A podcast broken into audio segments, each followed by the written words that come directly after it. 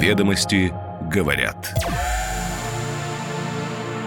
Понедельник, 15 мая 2023 год. О чем сегодня пишет главная деловая газета страны. Листаем и отмечаем то, что нужно внимательно прочитать. Доброе утро. Ведомости говорят. Вечно зеленые патенты на лекарства хотят ограничить в правах, чтобы открыть дженерикам выход на рынок. Какой удар готовят по теневому сектору и горного бизнеса? Правительственная комиссия одобрила поправки к законопроекту об азартных играх. Цифровой рубль и его риски, что осталось недоработанным, и где Центробанку придется разделить ответственность с банками коммерческими. 60 миллиардов на кадровый вопрос – сколько человек в ближайшие шесть лет будут задействованы в сферах разработки и использования беспилотников. А теперь подробнее об этих и других темах свежего номера «Ведомостей». Ведомости говорят. Но сначала Турция. Похоже, на выборах президента страны без второго тура не обойтись. Бессонная ночь, напряженнейший подсчет голосов, заявление Эрдогана, что он все еще верит в победу в первом туре, и слова из лагеря Калыч-Дороглу, что оппозиция не признает таких результатов и повторное голосование неизбежно. На 6 утра по Москве обработано 99,93% голосов. 50% барьер, нужный для победы, кандидатами не преодолен. Ждем официальных результатов, следите за новостной лентой. Если расклад сохранится у Реджепа Эрдогана и Кемаля Калыч-Дороглу есть время до 28 мая заручиться дополнительной поддержкой избирателей. Производители лекарств предлагают снизить число выдаваемых в России так называемых вечно зеленых патентов. Их получают по окончании срока действия основной регистрации, внося незначительные изменения в состав или дозировку, и эта упрощенная процедура затрудняет, а подчас делает невозможным оперативный вывод на российский рынок дженериков, препаратов-аналогов. Об этом говорится в аналитическом исследовании Ассоциации фармпроизводителей Евразийского экономического союза, где ссылаются и на зарубежный опыт. В ряде стран требования к получению вечно зеленого патента гораздо строже, чем у нас. В Аргентине и Индии, к примеру, производитель должен доказать ранее неизвестное свойство препарата, чтобы продлить патент. В России же выпуск дженериков грозит подчас затяжными судебными спорами. Ведомости напоминают о разбирательствах по поводу прав на инсулин Гларгин, которые идут уже несколько лет. Герофарм отстаивает свой аналог, но патент у французской Sanofi. В Китае, к слову, Sanofi отказали, ссылаясь на несоответствие препарата критериям новизна и изобретательский уровень. Собственно, подобные критерии предлагается ввести и у нас, оставив вечно зеленые патенты лишь для тех препаратов, свойства которых ранее были неизвестны. Такой просьбой ассоциация обратилась в Роспатент еще в конце прошлого года. Правда, там говорят, что не получали предложения. Но эксперты считают, что есть все шансы, что инициативу поддержит профильное ведомство. Ведь тогда госбюджет сможет сэкономить на закупке препаратов. На место дорогих зарубежных лекарств придут аналоги. Что думают по этому поводу в фармкомпаниях, не входящих в ассоциацию, читайте сегодня в «Ведомостях».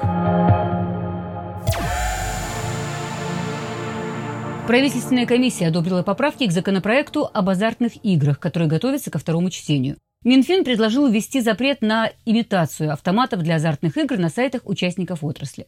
Поправки подразумевают, что букмекеры и тотализаторы не могут использовать визуальную символику казино и исключают рандомайзеры, генераторы случайных чисел, которые определяют выигрыш с помощью оборудования или интернет-алгоритма. Ведомости напоминают, что в России ведение бизнеса, связанного с азартными играми, с 2009 года разрешено только в определенных зонах. Онлайн-казино вне закона. Их блокирует Роскомнадзор, и по подсчетам экспертов речь о десятках тысяч ресурсов. В сером секторе до 20% игорного рынка. Вне разрешенных площадок организовать можно только букмекерскую контору или тотализатор. Для этого нужен статус юридического лица и лицензия. В пояснительной записке к законопроекту говорится, в частности, что в периоды экономической и социальной нестабильности Азартные игры многим кажутся простым способом дополнительного заработка. Однако технологии так называемых «быстрых игр» могут привести к зависимости. На снижение этих рисков и направлен документ. Ведомости говорят, что букмекерское сообщество отреагировало положительно, но его представители предлагают усилить формулировки, ввести запрет и на быстрые игры, которые проводятся в натуральном виде. Речь о некоторых практиках коммерческих игр, причем неважно, бридж это или шашки, Посетители букмекерских ресурсов часто следят, по сути, за случайными людьми, о которых ничего прежде не знали. И получается тот же генератор случайных чисел. В преддверии полноценного запуска цифрового рубля эксперты сигнализируют уже не столько об экономических, сколько о юридических рисках этого инструмента. В случае возникновения у граждан претензий при использовании цифрового рубля пока не совсем ясно, как взаимодействовать с оператором платформы – Банком России. На это обратила внимание профессор Московского государственного юридического университета Татьяна Рождественская, выступая в Петербурге на Международном юридическом форуме. Сейчас нет ни правил самой площадки, ни подзаконных документов, регламентирующих этот аспект. В ЦБ согласились, что тема требует проработки. У цифрового рубля могут быть те же проблемы, что и у безналичных средств. Некорректная сальдо, не прошла операция. На той стороне не получили деньги, нет связи или средства ошибочно зачислены на счет. Опрошенные ведомостями эксперты считают, что Центробанк скорее получит привычную для себя роль регулятора, а общаться с гражданами будут банки. То есть споры по поводу цифровых счетов могут рассматриваться в порядке аналогичном, как для счетов традиционных. Но в случае серьезных проблем ЦБ, вероятно, придется разделить ответственность как администратору платформы. Есть мнение, что Центробанк будет вынужден создавать новое структурное подразделение, чтобы пользователи могли обращаться и к регулятору, и к поставщикам финансовых услуг, и к интернет-площадкам. Другое дело, что порядок такого взаимодействия может различаться в зависимости от сути конфликта. Пилотный проект по тестированию цифрового рубля планировали начать с 1 апреля, но не была подготовлена законодательная база. Старт отложили до принятия профильного закона, который прошел пока только первое чтение. Но министр финансов Антон Силуанов обещал, цифровой рубль появится до конца года. Директор департамента Росатома по взаимодействию с регионами Андрей Полосин перешел на работу в РАНХИКС. В должности проректора он будет заниматься вопросами государственной идеологии.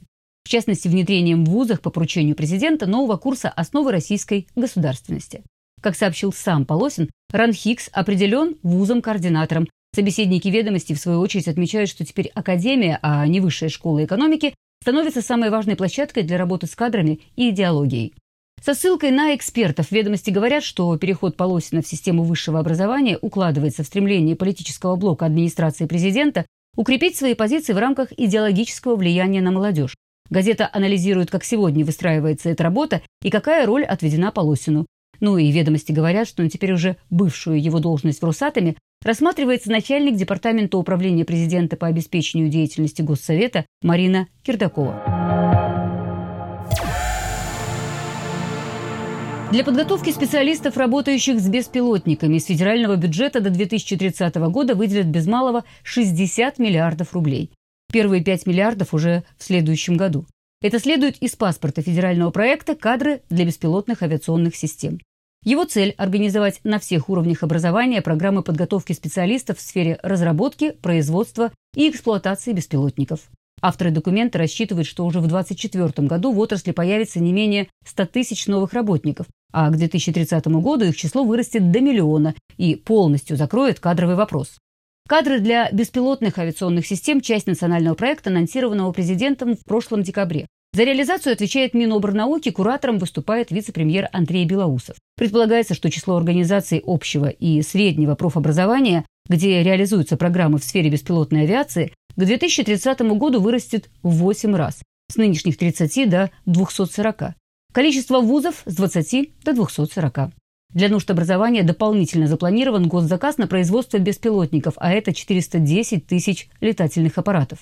Учитывая такие объемы, представители отрасли называют адекватным бюджет на реализацию проекта. Не исключают, что денег с развитием отрасли еще придется добавить, и констатируют, что пока с кадрами в сфере беспилотных авиационных систем в России плохо. Чаще это самоучки. Узких специалистов, например, разработчиков инжекторных моторов для дронов, на рынке просто нет. Объем отправлений, доставки курьерских посылок и сборных грузов между Россией и странами СНГ за месяц с 25 марта по 25 апреля вырос от 50 до 120% в зависимости от направления. В обзоре, подготовленном крупными логистическими операторами, сравнивается год к году. Отмечается, что в преддверии майских праздников в этом году доставки компании ПЭК между Россией и Белоруссией выросли на 117%, Боксбери на 46%, Пони Экспресс на 120%. Грузооборот с Казахстаном у этих компаний увеличился на 109, 101 и 130% соответственно. По данным логистических компаний, самыми популярными товарами были саженцы, автозапчасти, стройматериалы, мотоциклы, рыболовные снасти и сухофрукты. Со ссылкой на экспертов ведомости говорят, что всего в апреле в Россию из СНГ и обратно доставлено до 400 тысяч посылок. И если в 2022 году чаще это были посылки из России, теперь в Россию. Основным драйвером роста грузооборота стало активное развитие крупнейших маркетплейсов – Озон, Wildberries и Яндекс.Маркет. Россияне все чаще заказывают товары ушедших из России брендов в соседних странах. Кроме того, сохраняется высокий спрос на перевозку личных вещей. С прогнозами эксперты осторожны, поскольку вводятся все новые ограничения, отсекающие поток параллельного импорта в нашу страну. В частности, Казахстан с 1 апреля внедрил обязательное оформление электронных сопроводительных накладных, что создало некую турбулентность на рынке. Ну и два слова о российских перевозках со странами ЕС. Тут по итогам года минус 40% объема. Причины понятны. Ведомости говорят. Каждое утро по будням «Ведомости говорят». Подкаст по материалам свежего номера главной деловой газеты страны. Ссылка на сайте ведомости.ру и в наших социальных сетях. Будьте в курсе бизнес-повестки. На связи.